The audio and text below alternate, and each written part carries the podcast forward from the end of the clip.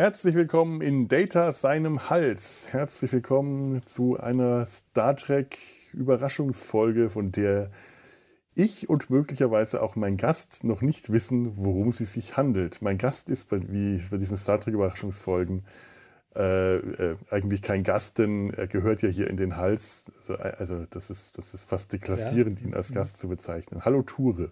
Hallo Felo. Ja. Willkommen im Hals, ist ganz schön feucht hier. Ja, ja, ist, aber ist ja. besser, als wenn der Hals trocken wäre. Das, ja, ja, dann hustet er die ganze Zeit, das wird unangenehm. Ja, das ist so rau und man muss sich dann ständig testen, denn man muss, sowieso, man muss sich sowieso ständig testen, aber äh, wenn man hustet dabei, hat man immer dieses Gefühl, oh mein Gott, was ist es wohl? Ein Kekskrümel oder Corona?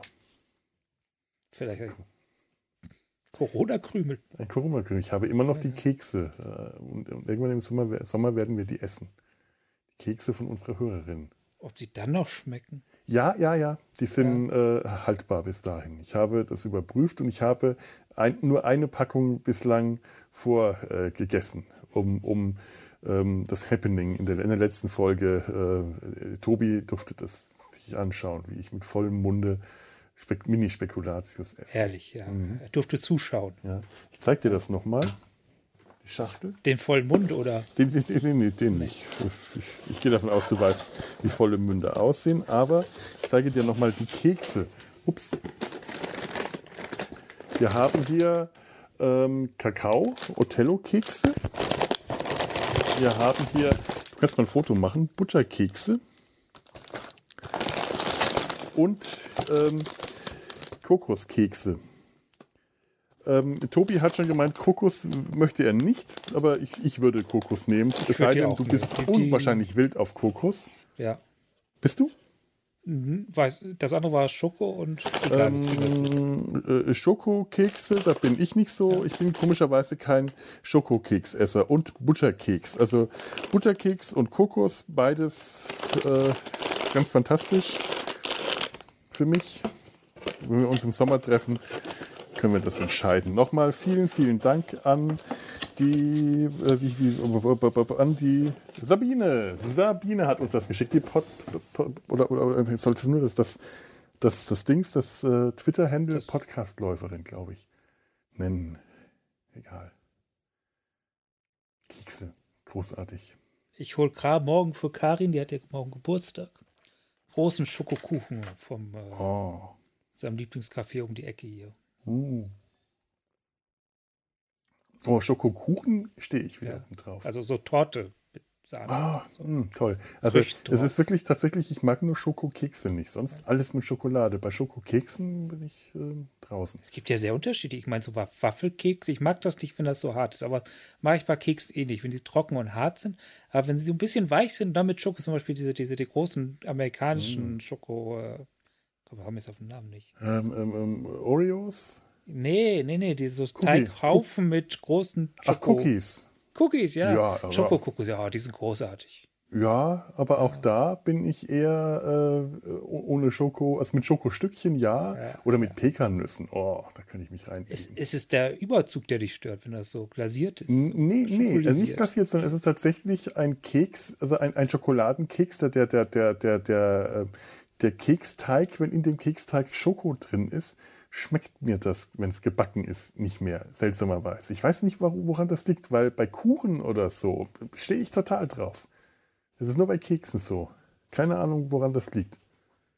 Aber da wir ja drei verschiedene Päckchen haben und ich äh, auch, auch, gerne äh, äh, Kokosnuss mag und äh, dürft ihr euch gerne ähm, einigen, und mir einfach. Die legendären Kekskriege aus, aus dem Stadtwaldgürtel.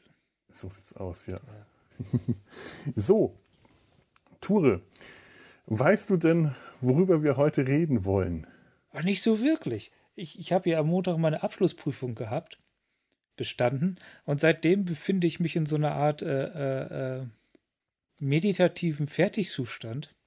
Und ich gucke so seitdem so viel Star Trek, wie ich früher geguckt habe. Es ist total klasse, total, wie soll ich sagen, äh, nicht bewertend vor mich äh, hinguckend. Und das ist großartig. Ich rekonstruiere gerade unfreiwillig Jugenderfahrungen beim Fernsehgucken. Oh, das ist toll.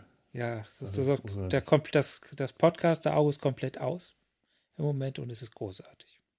Ja, solche Retro-Momente ja. habe ich auch. Ich habe es dir äh, vorhin erzählt, ich spiele gerade wieder Angry Birds. Ja. In Erinnerung an eine äh, nicht einfachere Zeit, aber eine andere Zeit. Und das ist, ein, das ist sehr retro-mäßig. Äh, früher musste man, wenn man Retro-Gefühle haben wollte, sich ein C64, äh, wie, wie heißen die, e-, Emulator, Emulgator? Die, äh, Emulator. genau, auf dem PC besorgen. Das fand ich auch großartig. Äh, heute ist es Angry Birds.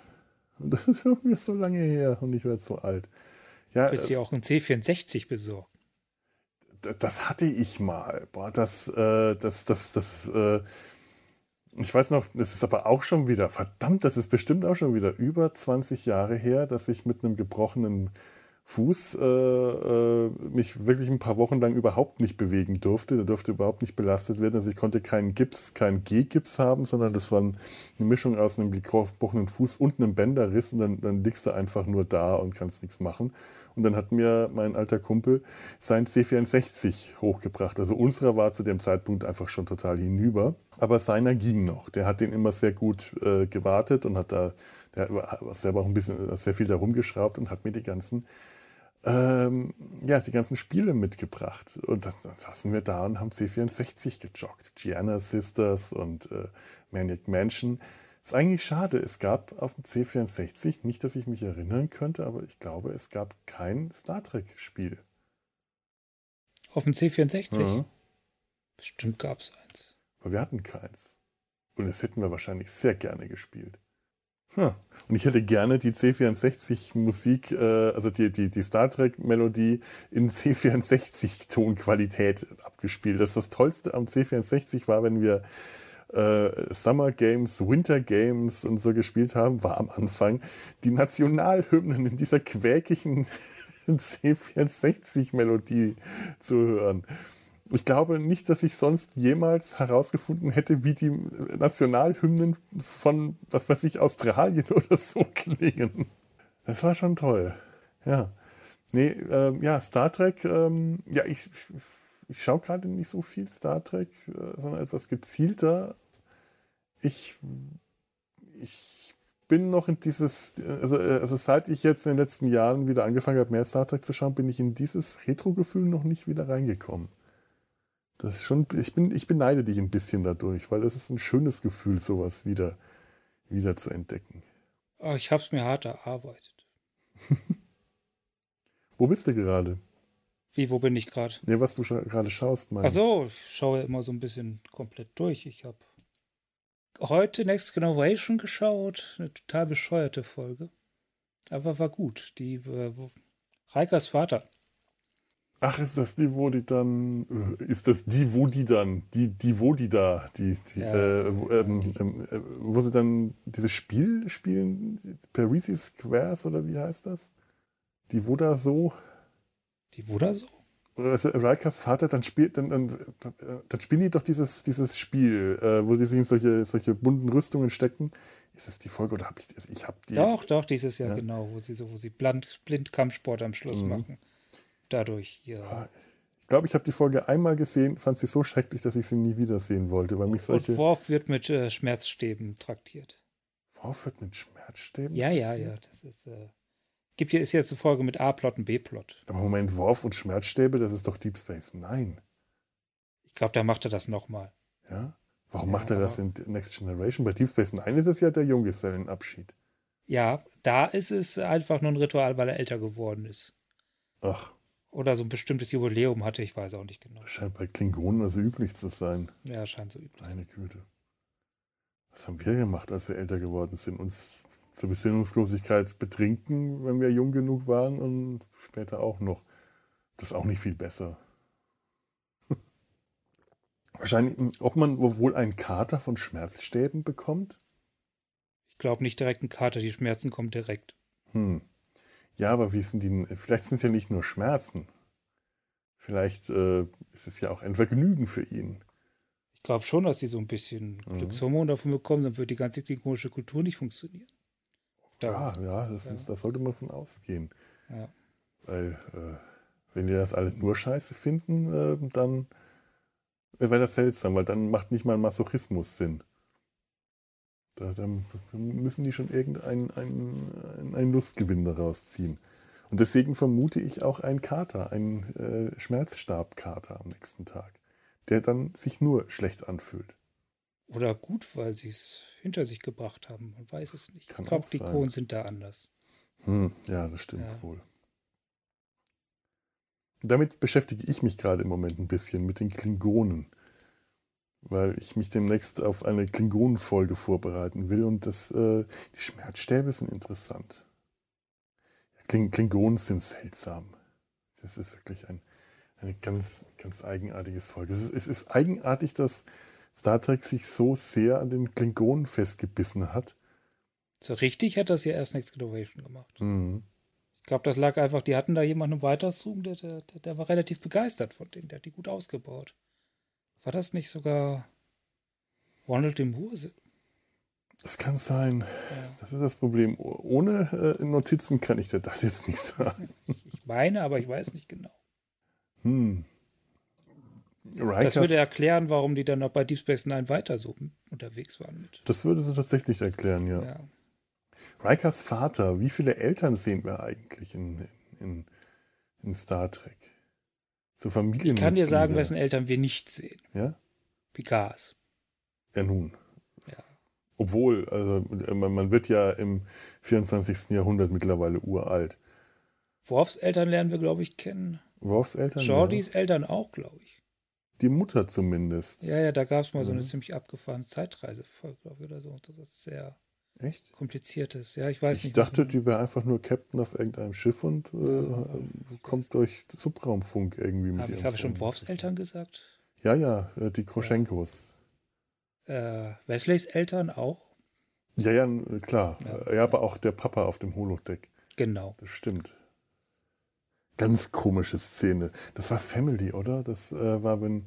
Genau, das ist die, die Folge, wo man Worfs Eltern sieht, wo man Picards Bruder und, und, und Familie sieht und Wesley auf dem Holodeck sein, von seinem, seinem Vater gegenübersteht. Was auch ein, eine ganz, ganz furchtbare Szene ist, weil er wirklich auf diesem Holodeck steht. Also schon von aller Unangenehmheit dieser, dieser Szene mal abgesehen, ist es so schlimm, du siehst, du, du, du kriegst jetzt eine Aufnahme von deinem Vater, von deinem toten Vater, weil du jetzt alt genug bist, um das zu sehen, und dann stehst du auf so einem kahlen Holodeck rum, so einem schwarzen mit gelben ähm, gelben Rittermuster und wenn ich mich erinnere, dann hat sich der einfach nur da materialisiert man hätte doch dann auf so einem Holodeck auch irgend noch einen drumrum machen können. Irgendwie die, die Wohnung, die alte Wohnung, in der er das aufnimmt, beispielsweise.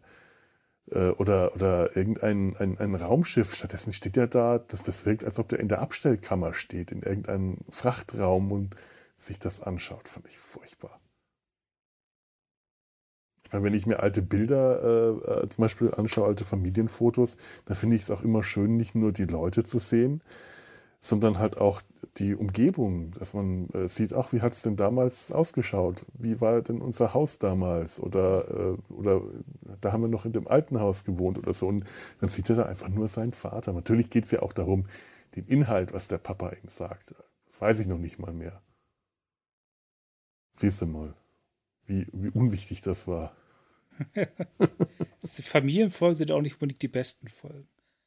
Nee, nicht wirklich. Laxana Treu lernen wir ja auch kennen. Okay, das ist ja. allerdings dann auch wieder ein Sonderfall, weil die ist ja. toll.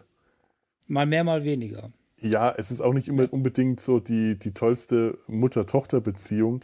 Aber Laxana Treu ist auch in den Folgen, in denen die, die Folgen nicht so gut sind, macht sie einfach Spaß. Das ist eine Figur, die macht Spaß. Der, die ist immer unterhaltsam.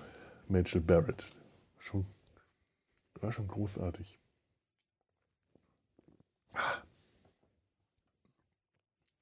Ja. Und was schaust du sonst gerade noch? Ja, nee, das ist. Äh, das war es eigentlich fast. das ist kein sehr ergiebiges Thema. Nee, habe ich doch gesagt, dass er nicht. Also, nach meiner Abschlussprüfung, die ich wohl bestanden habe, herzlichen Glückwunsch, Glückwunsch. Danke, Felix, ja. habe ich vorhin vergessen. Ich gratuliere. Ja, ja Entschuldigung. Vergessen. Ich habe es äh, wirklich, das ist mir. Ja, ja, ja, ja, ja, Auf jeden Fall habe ich dann, bevor ich abgebaut habe, das war relativ aufwendig, viel Aufbauzeug und so, mich, da stand ein großer Bildschirm, auf dem ich auch präsentiert habe. Habe ich mich mhm. erstmal hingesetzt, Mittag gegessen, mein Computer damit gekoppelt und das geschaut. Und während ich das schaue, kommen die ganzen Prüfer wieder rein. ja. Und haben sich mit dir Next Generation angeschaut. Leider nicht, nein, nein. die, die haben, äh, waren ein bisschen amüsiert und haben sich noch kurz mit mir unterhalten, aber naja, so hat man sich auch dann wieder als Nerd. Tja, wäre wär schön, ja. wenn man dann äh, in so einem Moment plötzlich merkt, ach, das sind auch alles Nerds. Das sind auch alles Star Trek-Nerds. Nun ja, ja. Prüfer müssen nicht unbedingt menschlich sein. Ach, meine waren ganz menschlich, fand ich. Ja, das ist doch schön. Ja, ich habe bei sowas auch bisher immer Glück gehabt. Ja. Ach ja. Ach ja. Schwierig. Ja, äh, ah, ich habe mir die, äh, ich bin, ich schaue mir sehr langsam gerade Prodigy an. Ich habe jetzt die zweite Folge geguckt. Ja, was? Prodigy, die neue. Prodigy, ja. Bronchi. Ich dachte, wer ist denn Bronchi? Prodigy. Die, die zweite ja. habe ich jetzt ah, ja. vor kurzem geschaut. Mhm. Also sehr langsam, aber ich finde die nicht schlecht. Das erste war mir noch so ein bisschen zu. Äh, und ich bin ja auch kein Fan davon, dass man so einfach alte Charaktere wieder irgendwie damit reinstopfen muss, weil es schön. Ja. Aber ich, ich, kann zumindest damit leben, dass sie da Janeway noch mit reingebracht haben. Ja, ich finde es ein bisschen seltsam, weil das Janeway-Design ähm, gefällt mir mittlerweile nicht mehr so richtig gut. Sie wirkt auf einmal vor allem furchtbar jung und äh, sehr geschlankt. Und äh, ich muss auch leider sagen, dass die Qualität der Animation, die in der ersten Folge, in der Pilotfolge fantastisch war, danach ein bisschen gelitten hat. Die ist jetzt nicht schlecht, die ist immer noch gut, aber es, äh, man merkt es halt doch, die, die meiste Arbeit ist in die Pilotfolge geflossen. Das ist auch vollkommen legitim. Dafür ist es ein Pilot. Und äh, das ist auch, das ist ja auch nicht, äh, dass die, die Qualität jetzt irgendwie in den Keller gesunken wäre. Das ist immer noch eine wirklich gute gute Animationsserie, also eigentlich ziemlich hervorragende Animationsserie, aber diese außergewöhnliche Qualität, die vermisse ich gerade so ein bisschen. Aber das ist äh, Jammern auf einem wirklich extrem hohen Niveau, weil das ist schon eine, das ist schon eine wirklich schöne Serie. Ich ähm, bin jetzt gerade, also ich bin ja et etwas schneller, kurz vorm Finale. Ich verrate jetzt nichts, damit du nicht gespoilert. Kennst du das noch aus alten Trickfilmserien? da hast, hast du ja mehrere Teams gehabt, unter anderem, die an, an den Folgen gearbeitet mhm. haben. Hast du extrem schwankende Qualitäten gehabt ja, ja. zu den verschiedenen Folgen. Da hast du so wunderbar großartig gezeichnete Folgen gehabt und dann in der nächsten Folge war es furchtbar. Mhm, das kenne ich noch ganz stark. Ja. Ich habe das zum ersten Mal richtig aufgefallen, ist mir das bei Lucky Luke. Ja. Da, war, da, waren, waren die, die, Sprünge so extrem, dann hat man auch gemerkt, die Figuren sehen von einer Szene zur nächsten komplett anders aus. Da habe ich das damals ganz stark ah, gemerkt. Also szenenweise auch noch. Ja, ja, da war es da war, da richtig szenenweise. Also das war eine Serie, die, da gar, es ist auf Modeltreue und Continuity überhaupt nicht geachtet worden bei der Serie. Es ist mir, ist mir so folgenweise aufgefallen, bei Gummibärchenbande zum Beispiel. Oh Gott, ja. Ja, da, da, hast du, da hast du erstklassig animierte Folgen gehabt und ganz schlecht animierte Folgen. Das war so. Das schwankte ganz stark, je nachdem, wer, wer da gerade dran, dran gesessen hat. Ja, gut. Ich habe bei den Disney-Folgen aus Serien aus der Zeit auch eh das Gefühl gehabt, dass zum Teil war, so war, dass irgendwie ganz viele Gruppen an vielen Serien gleichzeitig arbeiten, die da mal bei der Serie eine Folge animiert haben und mal der mhm. und mal mhm. bei der und dann hast du so Zeichenstile gehabt, die, die hast du immer wieder irgendwie gesehen. Das, das ist sehr gut ja. möglich. Ähm, es sind ja auch wirklich keine Serien gewesen, die auf einem künstlerisch hohen Anspruch äh, hergestellt wurden das waren äh, dann doch recht schnell produzierte, handwerklich handfeste Serien, die einfach den äh, Sinn und Zweck hatten, die Kinder vor dem Fernseher zu hocken und äh, da festzuhalten, damit man Werbeeinnahmen hat, um den Kindern Spielzeug zu verkaufen. Also ich habe eine ganz, ganz schlechte Meinung über die Disney-Serien der 90er. Die, äh, die wird sich auch nie mehr bessern, weil das... Äh, auf, auf so vielerlei Hinsicht für mich echt der, der, der, Tiefpunkt der, also ein, ein Disney-Tiefpunkt ist und auch so ein Tiefpunkt der Zeichentrick-Fernsehunterhaltung. Ist das aber nicht eh der Zweck von Fernsehen? Dass der Content eigentlich nur dafür da ist, um die Leute zu den Werbepausen zu bewegen? das ist etwas zynisch, aber dürfte gar nicht also so beim Privatfernsehen sein. zumindest. Beim Privatfernsehen, ja. Beim Unterhaltungsfernsehen. Ja, beim Privatfernsehen natürlich, sonst wird es sich ja nicht ja. finanzieren. Die müssen ja, die, äh, anders kriegen die das ja nicht hin, das stimmt. Nicht finanziert ohne Werbung. Da ist was dran. Hm.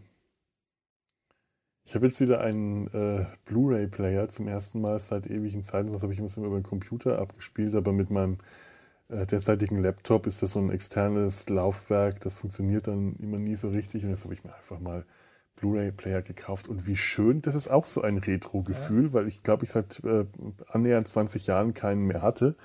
Keinen DVD-Player oder so. Einfach eine DVD einzulegen und das abspielen zu lassen und äh, auf Menü, äh, auf das Menü zu gehen und äh, all das, das ist auch ein, ein unwahrscheinliches Retro-Gefühl gerade.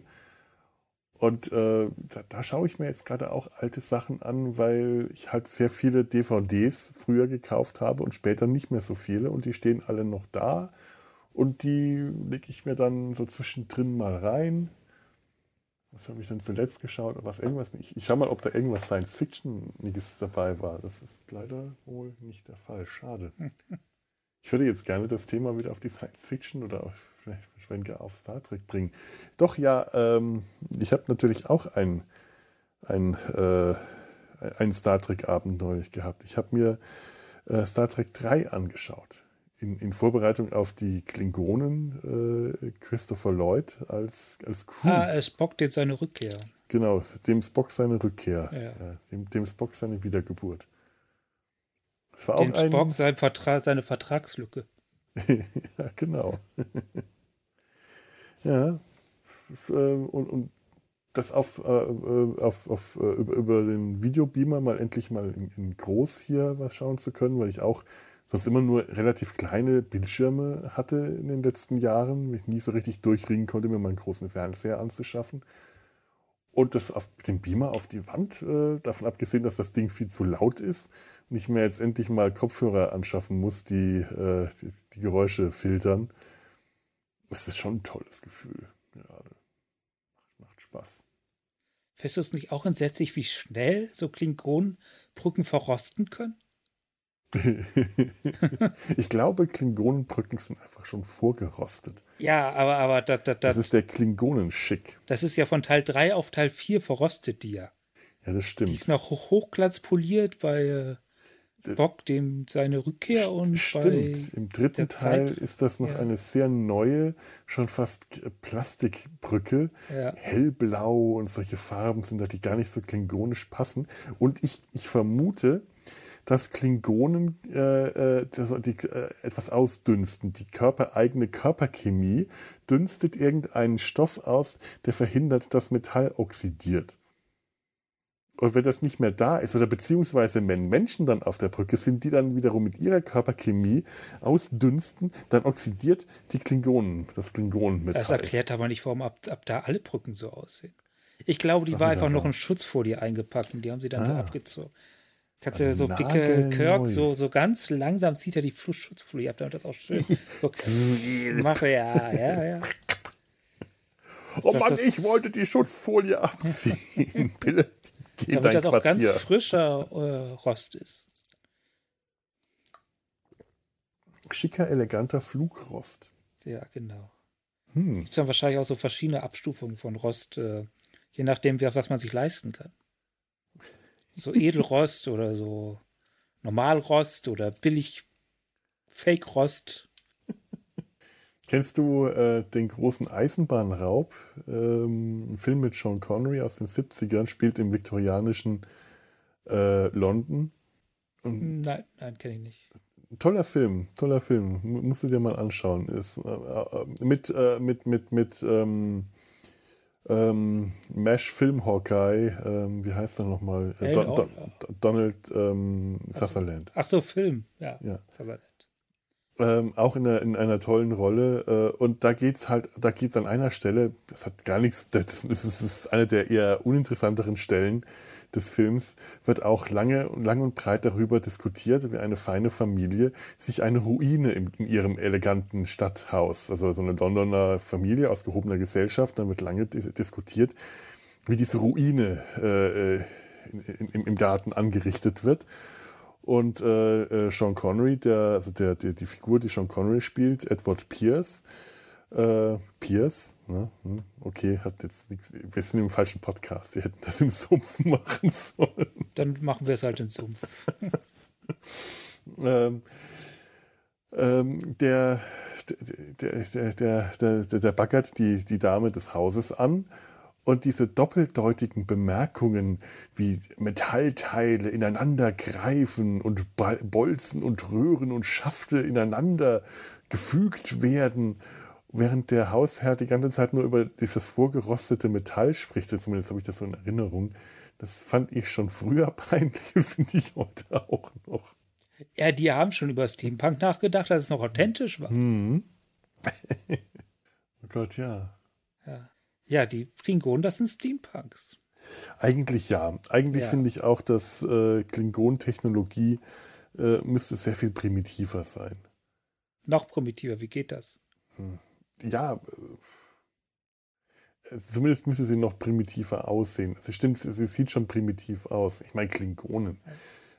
diese Schwerter, die die haben, also ich bitte dich, das, äh, welches Weltraumvolk hat Schwerter dabei? Ist. Äh, ja, das ist eine Frage der Kultur, das sind Kulturgegenstände. Das sind Käseschneider. Übergroße. Ja. Das sind auch Kulturgegenstände, Käseschneider. Stimmt. ja, ja, gewissermaßen. Irgendwann hat unsere, unsere Kultur den Käseschneider hervorgebracht. Ja, nachdem er die Käse, oder war es umgekehrt? Gab es erst den Käseschneider und dann hat man sich gefragt, ja, was soll ich jetzt damit schneiden? Die Klingonen haben das gehabt und haben äh, darauf beantwortet, die Kehlen unserer Feinde. Ja. Weil Käse im Klingonischen Reich wahrscheinlich verpönt ist. Das ist die Frage, haben die Milch? Ja, aber der Käse bewegt sich nicht. Es sei ja. denn, es sind Maden drin und dann würde man die Maden rausziehen und nur die Maden essen. Ich glaube, ich glaube, du vergisst den äh, korsischen Käse. Ah, ein korsischer Käse. Mhm so frisch, dass man den Esel noch schreien hört. Nee, das ist die Wurst. oh, oh. Oh, ich mal zurücklehnen. Ah. Mm. Was habe ich denn hier vor mir stehen im Regal? Vielleicht ist da irgendwo was dabei. Forbidden Planet, hast du den eigentlich mal gesehen? Leslie nee. Nielsen in seiner äh, ernstesten Rolle?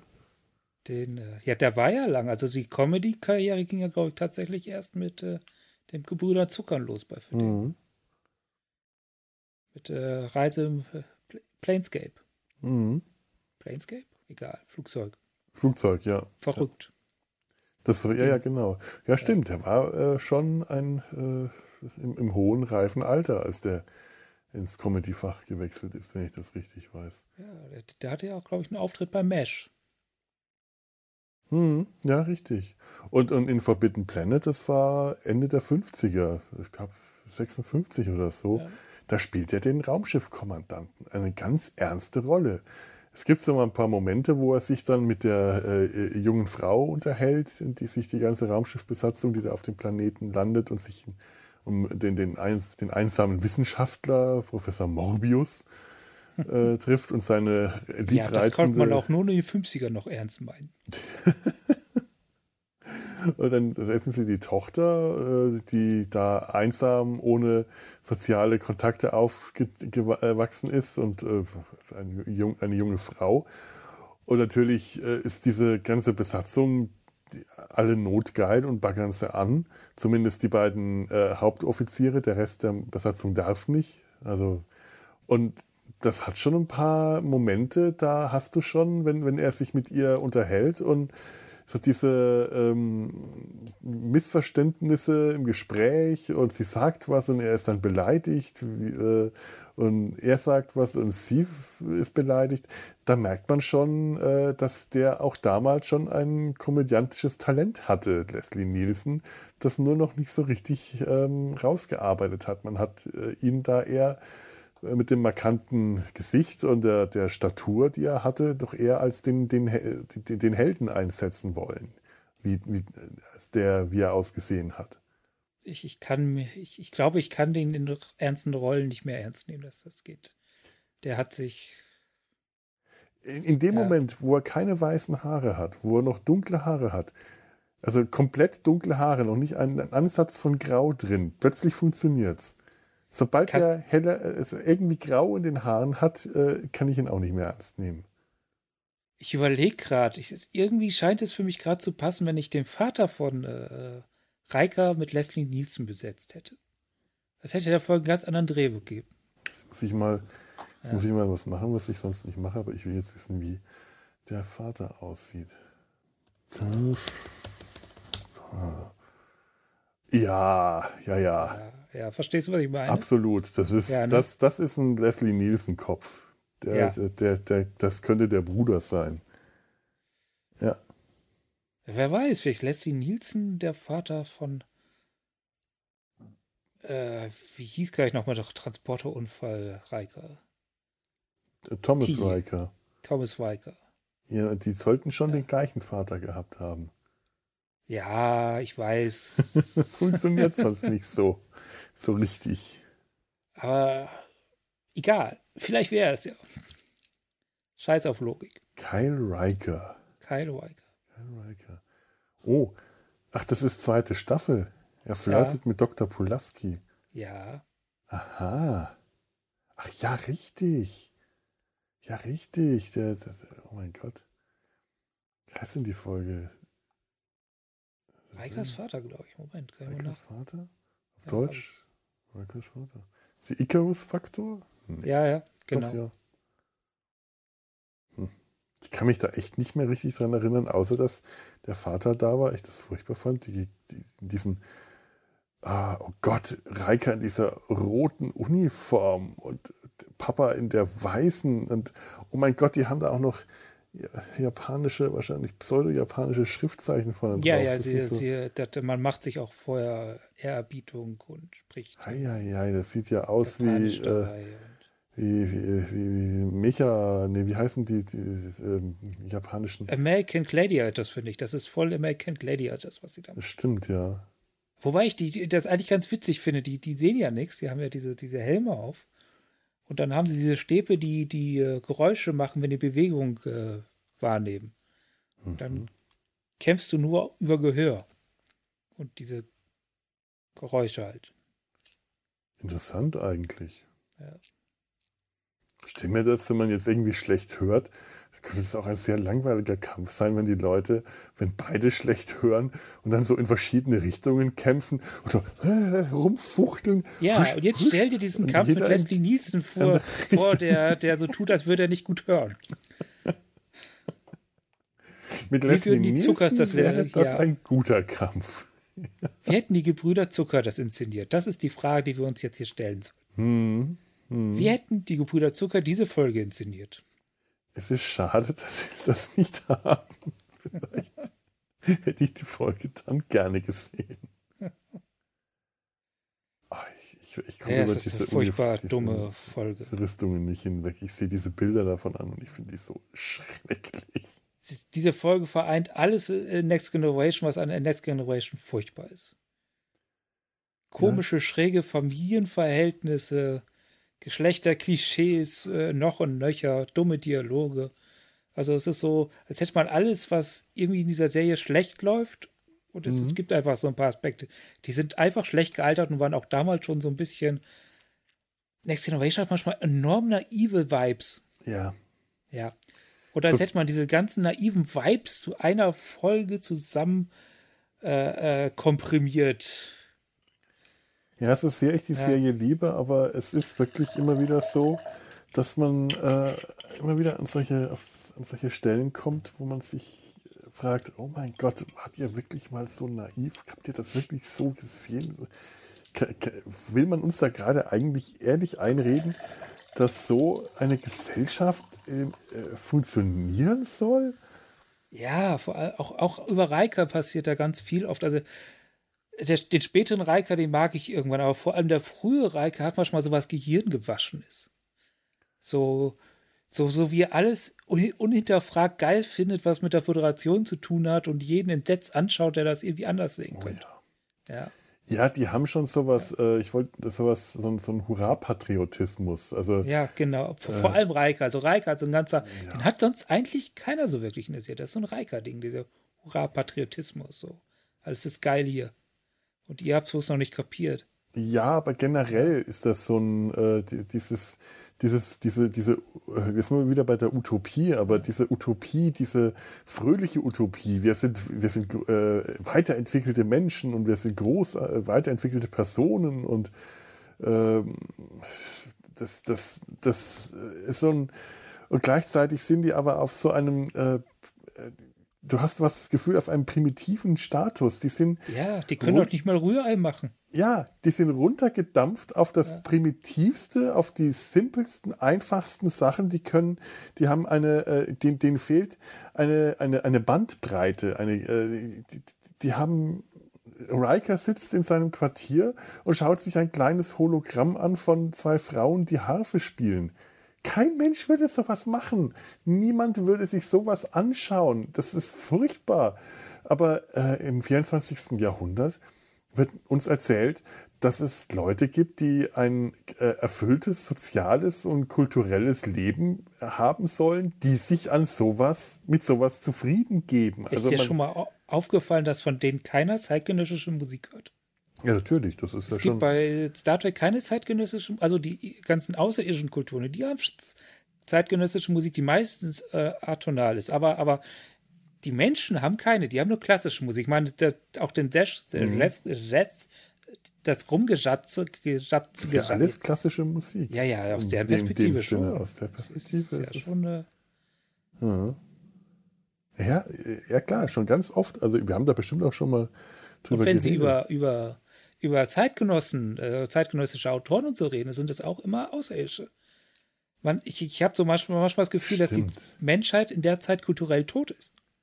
Ja, das äh, ja. War, war eh schon so meine, äh, meine Vermutung durch den, äh, durch, durch, durch den, den äh, Dritten Weltkrieg und die eugenischen Kriege, dass da auch die Kultur gelitten hat. Dass es einfach einen großen Zusammenbruch dieser Gesellschaft gab und ein, ein, dass da ein großer kultureller Verlust stattgefunden hat. Das, ja, äh, aber dass dann jahrhundertelang nichts Neues passiert, das finde ich eher seltsam. Äh, also meine Theorie hat sich da tatsächlich, ich glaube, ich habe das auch schon mal in irgendeiner Folge, äh, das könnte mit Gregor und Tanja gewesen sein, als wir über die, die Augments geredet haben, über Khan. Äh, aber das, das kann ich jetzt auch nochmal bei dir testen, was du davon hältst. Meine, meine Theorie war ja, dass tatsächlich das auf Khan zurückzuführen ist, dass äh, Khan, als die Augments, als, äh, als, die, als die die Welt beherrscht haben und dann, ähm, dass Khan das gemacht hat, was äh, beispielsweise im, im Dritten Reich auch passiert ist, sowas wie entartete Kunst vernichtet hat. Und dass das ein, äh, in einem so starken Maß war, dass tatsächlich äh, das eine gründliche Säuberung aller Kunstformen, die er in seinen, nach, nach welchem Maßstab auch immer, als nicht, als nicht ähm, angemessen äh, empfunden hat, dass da von allem, was, kult, was kulturell vorher noch an Vielfalt war, ähm, so gut wie nichts mehr übrig geblieben ist. Alles das würde ja viel mehr erklären, das würde für mich eigentlich viel mehr erklären, dass es keine klassische Musik mehr gibt, sondern nur zeitgenössische Musik. Verstehst du, wie ich das meine? Das, das erklärt ja diese Lücke über ein paar Jahrhunderte nichts, wo nichts passiert. Ja, aber das kommt jetzt darauf an, nach welchem Maßstab Kahn vorgeht. Wenn er sagt, klassische Musik, das waren die großen Komponisten, die, äh, das waren, was weiß ich, die verkörpern irgendeinen edlen Geist, den er in, in sich sieht. Äh, dagegen äh, alles, was äh, über Mitte des 20. Jahrhunderts hinausgeht, Popmusik, das ist äh, unter seiner Würde, das betrachtet er als entartete Kunst und dann wird es vernichtet. Sowas vielleicht in der Art. Und nach Ende des, nach des, des Dritten Weltkrieges, das, das, äh, hier Star Trek ähm, First Contact, so die Zeit, da ist die Menschheit einfach am Ende. Ähm, die, die Gesellschaft ist äh, nur noch auf, aufs Überleben erstmal ausgerichtet und muss auch überleben. Und dann kommen sie mit der Hilfe der Vulkanier wieder auf die Füße. Und was sie machen, nachdem sie jetzt sehr lange Entbehrung, äh, entbehrungsreich gelebt haben, ist sich nicht auf die Kultur zu stürzen, wie das vielleicht anderswo äh, auch, auch passiert, sondern dass die Menschheit da den Weg gegangen ist, statt ähm, äh, den, den, Wiederaufbau ihrer Gesellschaft auch in kulturellen Bereichen zu machen, ähm, den, die, die, den, die Kultur flach zu halten. Ich meine, schaut dir mal an, was es äh, im, im, westdeutschen Nachkriegsfilm äh, so, was da so gedreht wurde in den 50ern und 60ern. Seichteste ähm, äh, ähm, äh, Heimatfilme und Schmonzen, Schmonzetten und äh, flachste Komödien, während äh, Deutschland vor dem Zweiten Weltkrieg eine der führenden Filmnationen war. Und äh, vielleicht ist das mit der Menschheit nach äh, dieser Zeit, in diesem Wiederaufbau, äh, nach, dem, nach dem ersten Kontakt mit den Vulkaniern eben auch passiert. Sie haben sich nicht mehr um die Kultur gekümmert, sondern nur noch um das Materielle und kam dann irgendwann im, äh, nach, nach, nach äh, 200, 300 Jahren, ist das so verinnerlicht, dass man sich das, äh, man, wenn man Kultur will, auf das zurückgreift, was es schon gab, aber selber keine Kultur mehr schafft, dass man es auch gar nicht mehr vermisst hat. Und Nein. Glaube okay. ich absolut nicht. Also erstens äh, ist das Nein. richtig, das mit dem deutschen Film, aber es hat nicht lange gehalten. Wir haben ja. schon in den 60ern direkt sehr schnell eine eine filmreformerische Welle gesehen und in den 70ern so. Ja, der, der, die Parallele ist auch nicht, äh, äh, nee. die ist alles Wir reden ja von mehreren Jahrhunderten und, und wenn der ja, Mensch plötzlich beschließt, seine Kultur abzuschalten, äh, nee, da, dann haben wir es mit einem vollkommen anderen, äh, das sind nicht die Menschen, also da, da muss es nicht nur einen Kulturbruch, sondern einen, einen genetischen Bruch gegeben haben, einen zutiefst, der in die, in die äh, Tiefe, in die Psyche reingeht. Nein, ich, das Einzige, was ich mir erklären kann, was Sinn machen würde, ist tatsächlich, dass es. Also Star Trek hat ja schon, also Next Generation, äh, die Föderation an sich oder die Erde, die Erde und die Sternflotte, das ist ja eine sehr hierarchische Gesellschaft, mhm. eigentlich. Sogar schon, wie wir, wie wir bei äh, Lower Decks gesehen, auch innerhalb der, der Föderation entweder du wirst zur Party eingeladen und gehörst zu den guten mhm. Captains oder nicht. Ne? Ja. Du hast ein geiles Schiff oder nicht. Und dass das dann tatsächlich so, so, so eine Elite-Schicht den alten Krams huldigt und wir gar nicht mitbekommen, dass äh, auf der Erde selber so eine riesen kulturelle Vielfalt existiert, die aber gar nicht zu denen vordringt, weil das ist schmutzig. Das ist äh, so, so, mit sowas beschäftigen wir uns gar nicht. Du meinst, dass es eine sehr breite Subkultur gar, äh, gibt, die ja. aber die, die, die, sagen wir mal, die weltraumfahrende äh, Elite einfach nicht mitbekommt. Ja, also die Sternenflotte. Die Sternenflotte. Ja, ja also allein ja. schon, die, die, weißt du, Kultur hat ja auch gerade in Situationen Schübe erlebt, wo es der Menschheit gerade gar nicht so gut geht, in den Ecken, wo es Armut herrscht und so. Gerade den in den Situationen gibt es, glaube ich, ein ganz großes Bedürfnis, sich abzulenken. Man sieht es ja auch an Jeffrey Koffrin, der, der, der ist Musik geil. Mhm.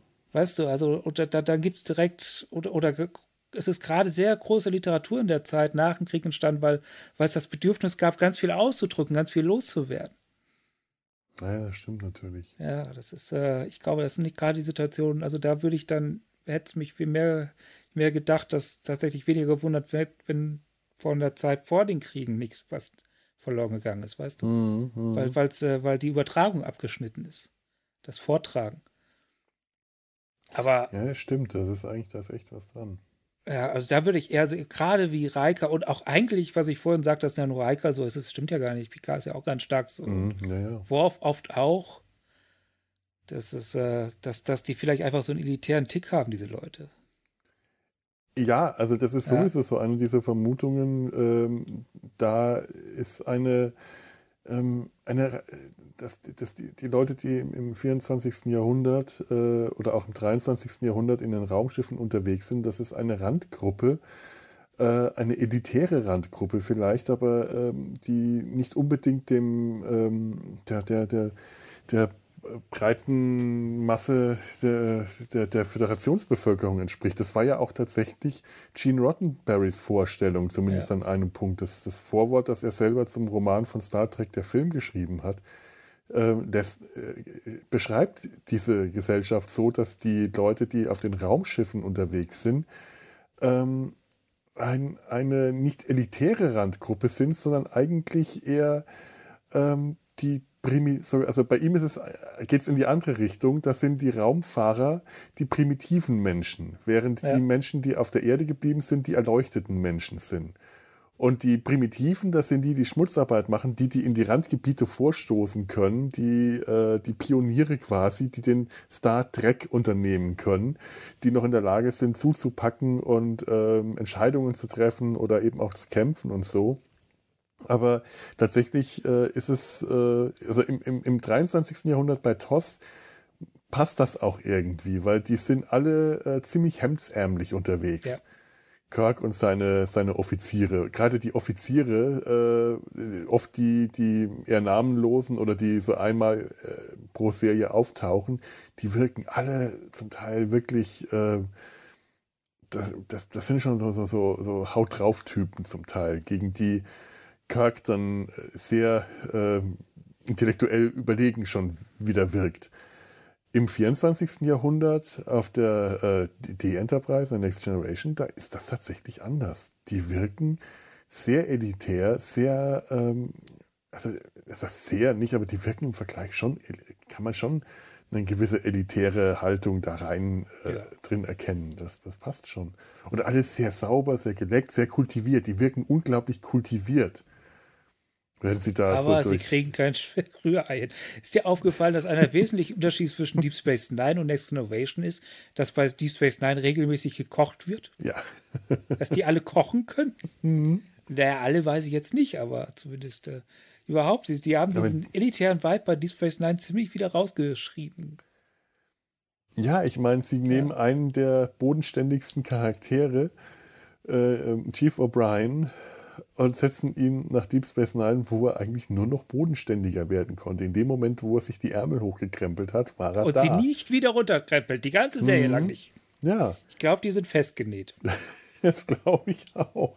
Aber er ist eigentlich erst echt geworden in dem Moment, wo er sich die Ärmel hochgekrempelt hat. Ja. Danach war er der Hausmeister, der Handwerker, der, der, der Ingenieur, aber eben nicht der, der, was ist das, das, der, der Diplom-Ingenieur, sondern der Handwerker. Ja, der war viel näher an Scotty dran als. Ja. An, also, äh, ich glaube, also ich, ich nehme der Serie ab, wenn die uns erzählt, dass hier Jordi brillant ist in seinem Job und die Lösungswege findet, die andere nicht finden und so. Aber er ist tatsächlich mehr der Ingenieur, der ist der Diagnosegerätbediener.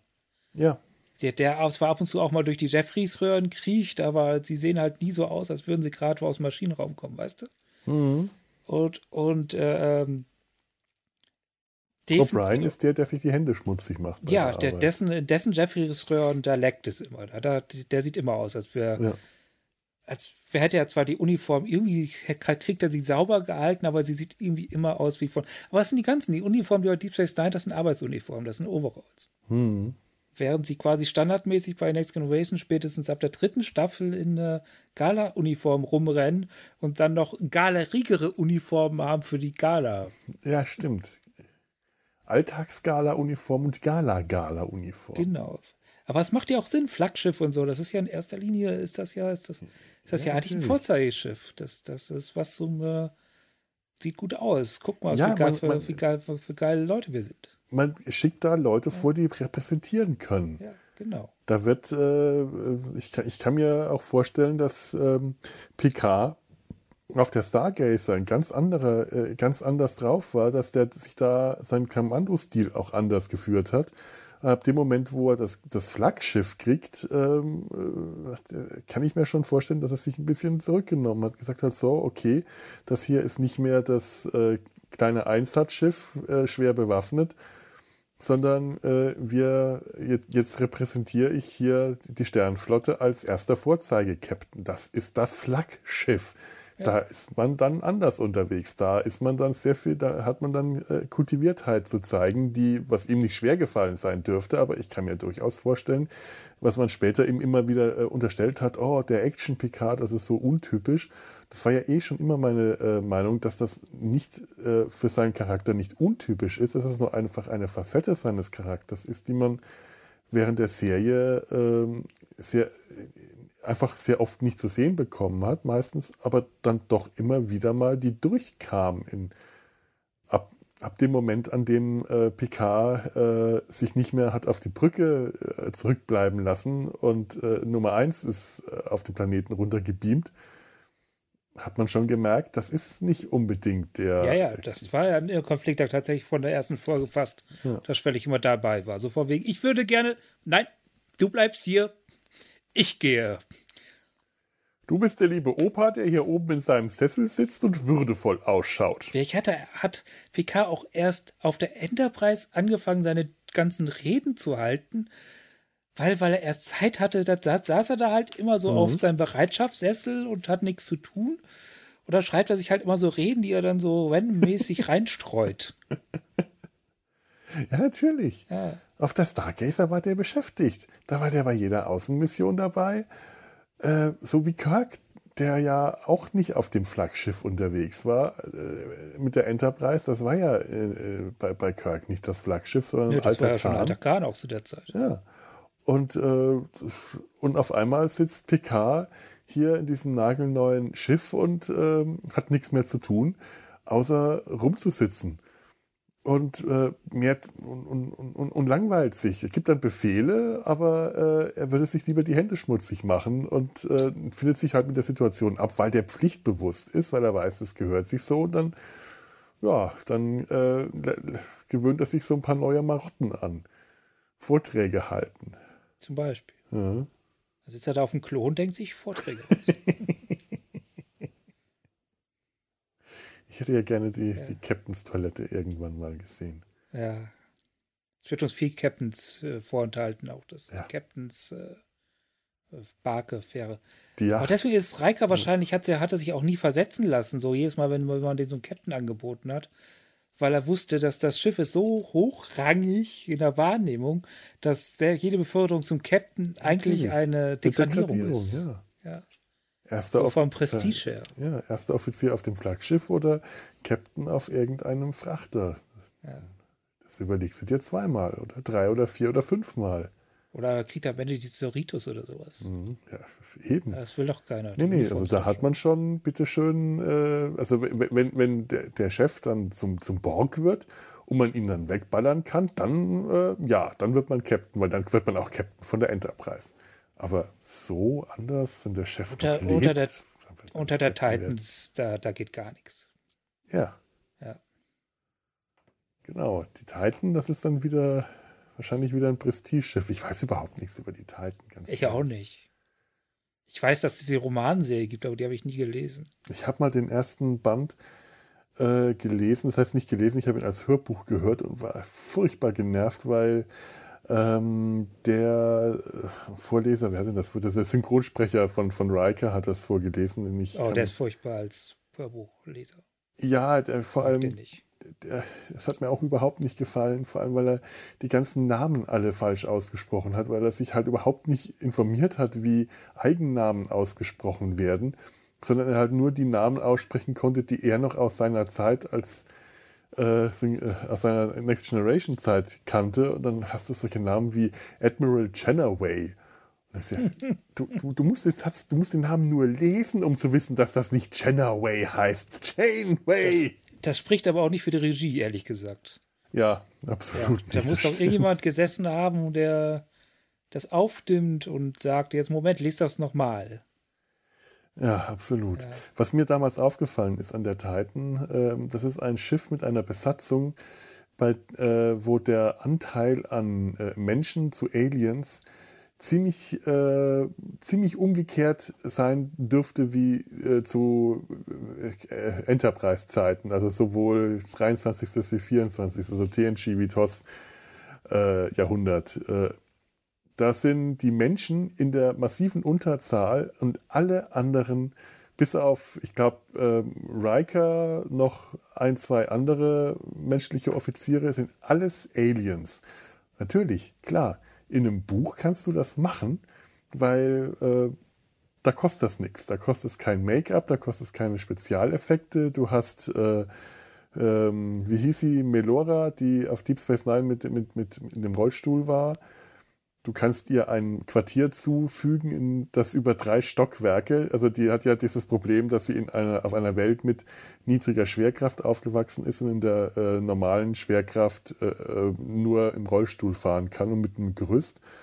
Und in äh, das, was sie dann, glaube ich, bei Deep Space Nine mal machen wollten, aber nicht gemacht hatten, wenn ich mich jetzt richtig erinnere, das ist jetzt echt äh, ganz vage, sie mal in Schwerelosigkeit zu zeigen. In dem im Roman geht das. Da kriegt sie ihr Quartier, äh, da kriegt sie ein Quartier, das groß ist, aber äh, und zwar in der, in der Senkrechten groß ist, also äh, über drei Stockwerke geht, wo sie dann nach, nach oben und nach unten schweben kann. Das kannst du natürlich am besten in einem Roman machen, weil das kein, kein Geld kostet. Da brauchst du keine Spezialeffekte. Da ja. musst du keine CGI machen. Der, der, der Schiffsarzt ist ein Reptiloid. Ein, ein, eine Art T-Rex oder sowas. Oder ein, ein Velociraptor. Das, das war ja mit TAS auch so. Dann ging das zu TOS ist da erstmal die Alien-Anzahl ja. äh, hochgegangen, weil im Animationsfilm kannst du das machen. Andererseits finde ich das irgendwie schon in gewisser Hinsicht logisch, dass der Menschenanteil der Sternflotte recht hoch ist, weil es ist nach wie vor ein Homo sapiens Club. Ja. Und die meisten Mitglieder haben ja irgendwie auch ihre eigenen Flotten noch. Das ist ja nicht so, dass das wie so eine. Fand ich auch immer faszinierend, ja. dass die das alle haben. Nur die Menschen haben halt nur die Sternenflotte. Die haben gesagt, wieso? Wir brauchen noch keine zweite menschliche Flotte. Wir haben schon die Sternenflotte. Ja, weil die Sinn. damals quasi quasi die, in diesen Platz rein. Ist ja auch ein riesen Machtfaktor eigentlich, dass du die Flotte der, mhm. der Föderation quasi stellst. Ja. Naja, wir wissen nicht, was es noch so an, an, an privaten, an Handelsschiffen und so gibt. Ähm, da dürfte es ja auch einiges geben. Äh, wir, wir sehen es zum Beispiel bei Enterprise ähm, die, die Familie von Mayweather heißt er, glaube ich. Ich habe den Namen. Das ist so schwierig, gerade bei solchen Figuren, dass ich mir die Namen nicht merken kann. Ja, der, ich weiß, wen du meinst, den, der, hm. den Navigator von der Enterprise. Genau, der, der Aus der Serie Anti-Enterprise, ja. unter Archer. Genau, unter Archer. Und äh, da dürfte es natürlich auch noch sehr vieles geben, was nicht ähm, Sternflotte ist äh, später ähm, das ist Handelsflotten oder oder so oder oder ähm, wie heißt die Freundin von Cisco ähm, äh. Oh, oh, Gott ja, ja Gott. Äh, die ja auch Captain von einem Handels, äh, äh Handelsschiff ist von einem äh, Frachtschiff ja. ja. was ich meine ist die Flotte von der Stern von der Föderation dass es halt die Flotte mhm. ist die der Föderation gehört die quasi der Föderation zur Verfügung steht aber es ist halt so, was ich meine, ich weiß nicht, wie wenn wir, wenn wir Schiffe von anderen Planeten sehen, die zwar auch zur Föderation gehören, ist das jetzt eine eigene Flotte, die sie haben, oder sind das Schiffe, die so wie äh, vergleichbar sind wie das, das Handelsschiff von ähm, Cassidy Yates zum Beispiel? Wirkt das jetzt so, als ob die Vulkanier noch eine eigene Flotte haben? Ist das jetzt echt so oder wirkt das nur so? Ich denke schon. Also ich denke, ich weiß es jetzt gar nicht so genau, mhm. aber ich habe das immer so verstanden, dass die Vulkanier ihre eigene Flotte haben und zusätzlich noch Vulkanier in der Sternenflotte. Also ich weiß, dass es Schiffe gibt äh, in der Sternenflotte, Schiffe gibt, die zum Beispiel aus, ausschließlich mit Vulkaniern besetzt sind. Ja, das, das ist, äh, aber das eine schließt das trotzdem nicht aus. Ja. Es würde eigentlich auch ehrlich gesagt Sinn machen, wenn die einzelnen Planeten noch eigene Flotten haben, weil die Sternenflotte variiert zwar je nach Auftragssituation und Folge stark, aber die ist ja nicht so groß, vor allem in Anbetracht des, äh, des der Umgebung, die sie. Mhm. Also ich glaube, da, da, da können wir, glaube ich, jetzt ausgehen, dass wir mehr das Verhältnis von, äh, dass das quasi eine Bundeseinsatzgruppe ist, also von der Föderation und jedes einzelne Mitglied dann natürlich noch eigene Schiffe hat, weil, weil die Aufgaben, die die Sternflotte hätte, wenn die auch noch quasi mit Flotte von allen Mitgliedern wer gar nicht äh, selber gar nicht erfüllen kann. Ja. ja. Tut mir leid, ich war gerade kurz äh, äh, ja. abgedriftet. Ja, ja, aber hm. ja, die Menschen haben da nichts Eigenes. Die, die, Menschen, die Menschen nehmen sie halt, sind halt auch einfach viel zu wichtig. Die sagen, wir, wir, wir das ist die Identität der, der, der Menschen der Erde das Zentrum der Föderation und der Sternflotte zu sein. Das, das, das, der Sitz der Föderation ist auf der Erde in Paris und der Sitz der Sternflotte ist auf der Erde in San Francisco. Ja, und äh, könnte genauso gut auch Vulkan sein, ist es aber nicht. Man sieht es auch am, am Navigationssystem der Sternflotte. Der Raumpunkt Null ist die Erde. Hm. Ja, stimmt. Sektor. Ja. Sektor 1 oder Sektor 1 oder 0 oder so, ja. Ja. Ja, es ist schon alles sehr, sehr äh, zentralistisch. Also ich habe, ähm, es, es gibt ähm, so eine schöne Romanreihe, The Myriad äh, Universes. Das sind alles so Was wäre wenn Romane, also Star Trek Romane, die äh, davon ausgehen, dass sich ähm, irgendwo im Lauf der ähm, Geschichte, der, der, der Star Trek äh, Geschichte, irgendwas irgendwie anders äh, verändert hat und dadurch sich etwas Neues geschieht. Und es gibt dann eine, eine, äh, äh, einen Roman, der spielt in einer Föderation, ein, der spielt in einer Welt, in der die Föderation so nicht zustande gekommen ist. Also nicht äh, mit den, den Menschen als zentralen Faktor, weil ähm, ich weiß nicht mehr warum, äh, wo, wie das zustande kam, aber wo die, äh, die Menschen in eine Raum, eine gemeinsame Föderation, eine gemeinsame, ähm, in, in, in, eine gemeinsame Gruppe eingetreten sind, die von den, ähm, die Blauen sind die Andorianer, richtig?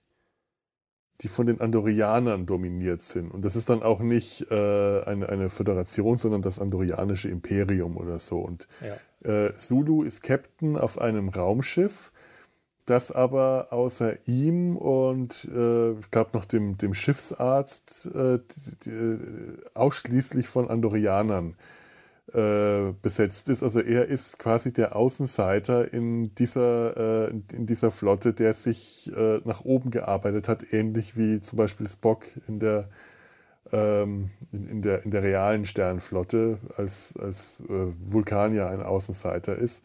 Das ist sehr interessant. Das, ich, ich, hab, ich weiß nicht mehr, worum es in der Geschichte ging, aber mir hat diese äh, Konstellation sehr gut gefallen, dass man das eben, das, das hätte auch anders kommen können. Ich glaube, der erste Kontakt ist irgendwie anders zustande gekommen. Der erste Kontakt, es kann sein, dass der erste Kontakt mit den Vulkaniern nicht zustande kam und dass die Menschheit dann äh, erst 100 Jahre später ins All aufgebrochen ist und dann auf die Andorianer getroffen ist und sich dadurch das verändert hat. Das ähm, könnte die Grundvoraussetzung gewesen sein, aber ich bin mir nicht mehr ganz sicher. Myriad äh, äh, Universes heißt das auf jeden Fall. Und es ist echt, das sind echt lesenswerte Geschichten dabei. Auch, auch interessante Sachen, die, äh, die haben zum Beispiel die, die, ganz, äh, die, die, die, die Voyager-Geschichte äh, wurde da anders geschrieben, dass irgendwann die Voyager im Delta-Quadranten festgesteckt hat sich äh, zurechtfinden musste. Da, da, entwickelt sich eine Geschichte daraus, die all, die es geschafft hat, all die ganzen Defizite, die bei Voyager so stattgefunden äh, haben, all diese, diese Kleinigkeiten, über die man sich ärgert, warum äh, ist das und das so, dass die das wirklich korrigiert haben und besser geschrieben haben. Ja. Das ist echt, äh, aber ich bringe es jetzt nicht zustande. Ich kann jetzt gerade keine Beispiele nennen, weil es ist zu lange her. Ich müsste das mal wieder lesen. Ja. Der Homo Sapiens Club.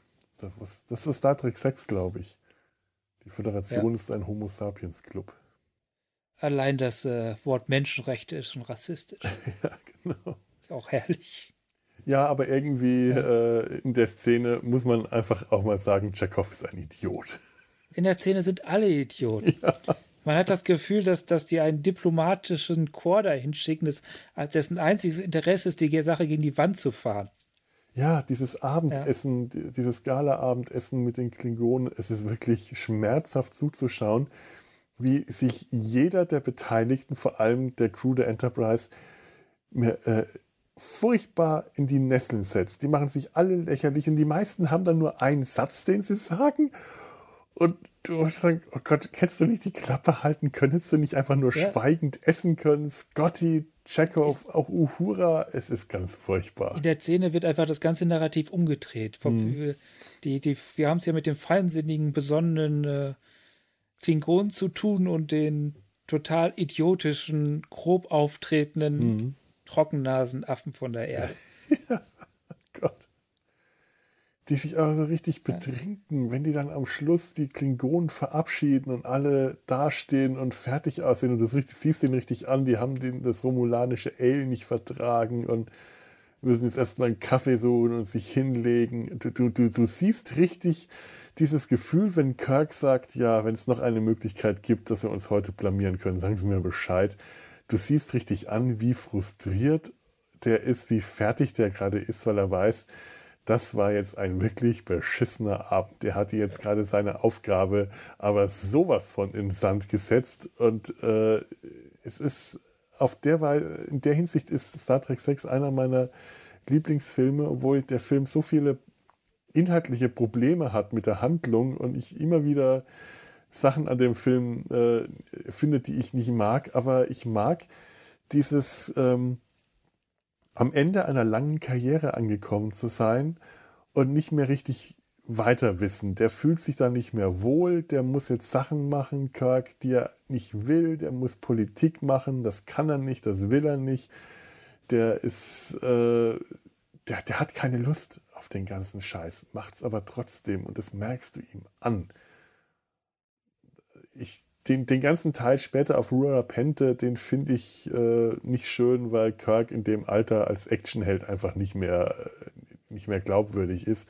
Aber ich mag den ganzen Teil, bis es zu dem, bis es eigentlich zu dem, äh, bis es zu der Gerichtsverhandlung kommt.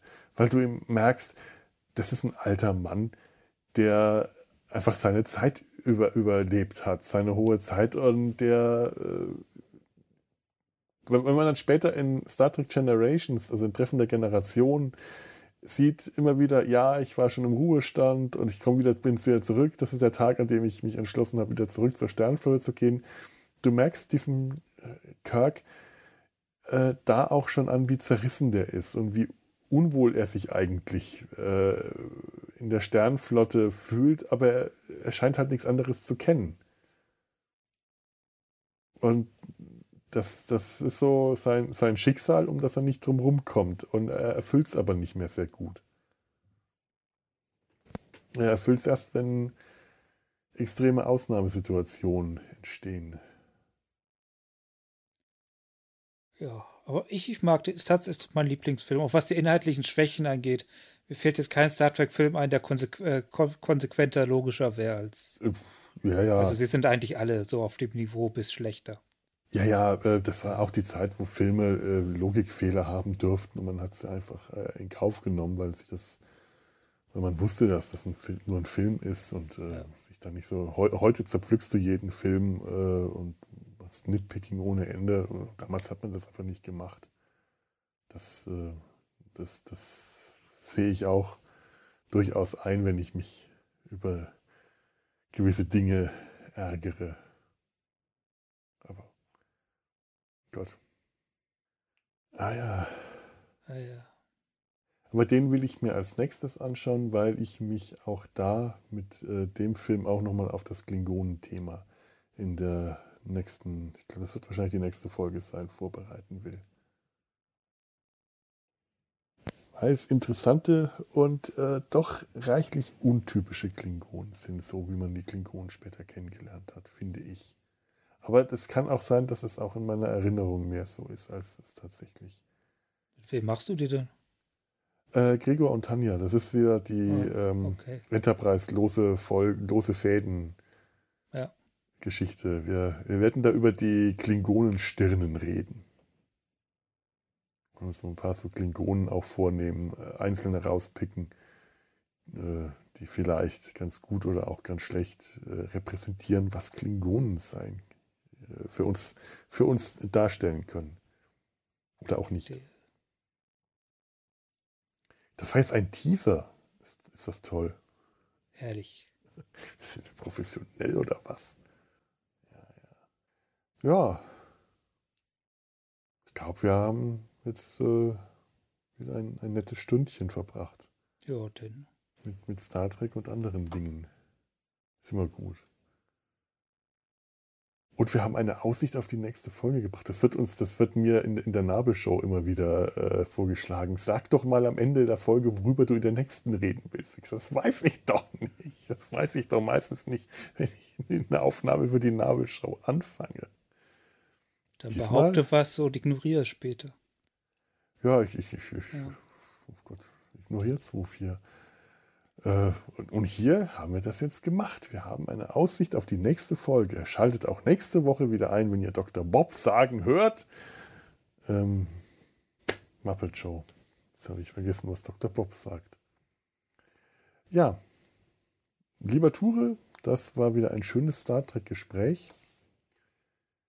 Liebe Zuhöris, ähm, schreibt uns nette Kommentare auf www.data-sein-hals.de, wenn das funktioniert. Das habe ich neulich mal festgestellt, dass, dass manche manchmal die Seite über www.data-sein-hals.de nicht erreicht werden kann. Dann muss es man ähm, dann ist die Adresse etwas anders, nämlich data-sein-hals.der-sumpf.de. Das geht dann auf jeden Fall. Da könnt ihr uns Kommentare schreiben, E-Mails, kontakt at data-sein-hals.de. Könnt ihr oder das, das, das Formular nutzen. Ihr findet uns auf Twitter, auf Facebook und möglicherweise auch, wenn ich dran denke, auf Instagram. Ja, das war jetzt für diese Folge. Ich verabschiede mich und, und tue auch. Jo. Wiederhören, würde ich dann sagen. Dann lebt flott und in Frieden. Tschüss. Ciao.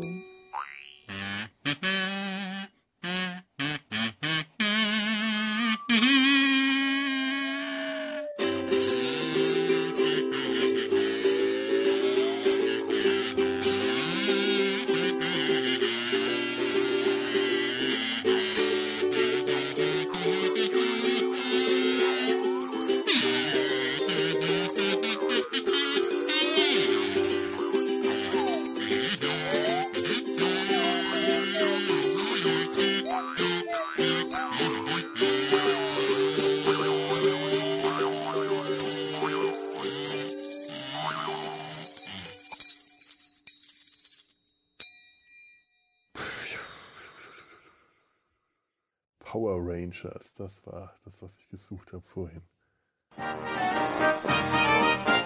Eine Produktion des Podcast Imperiums.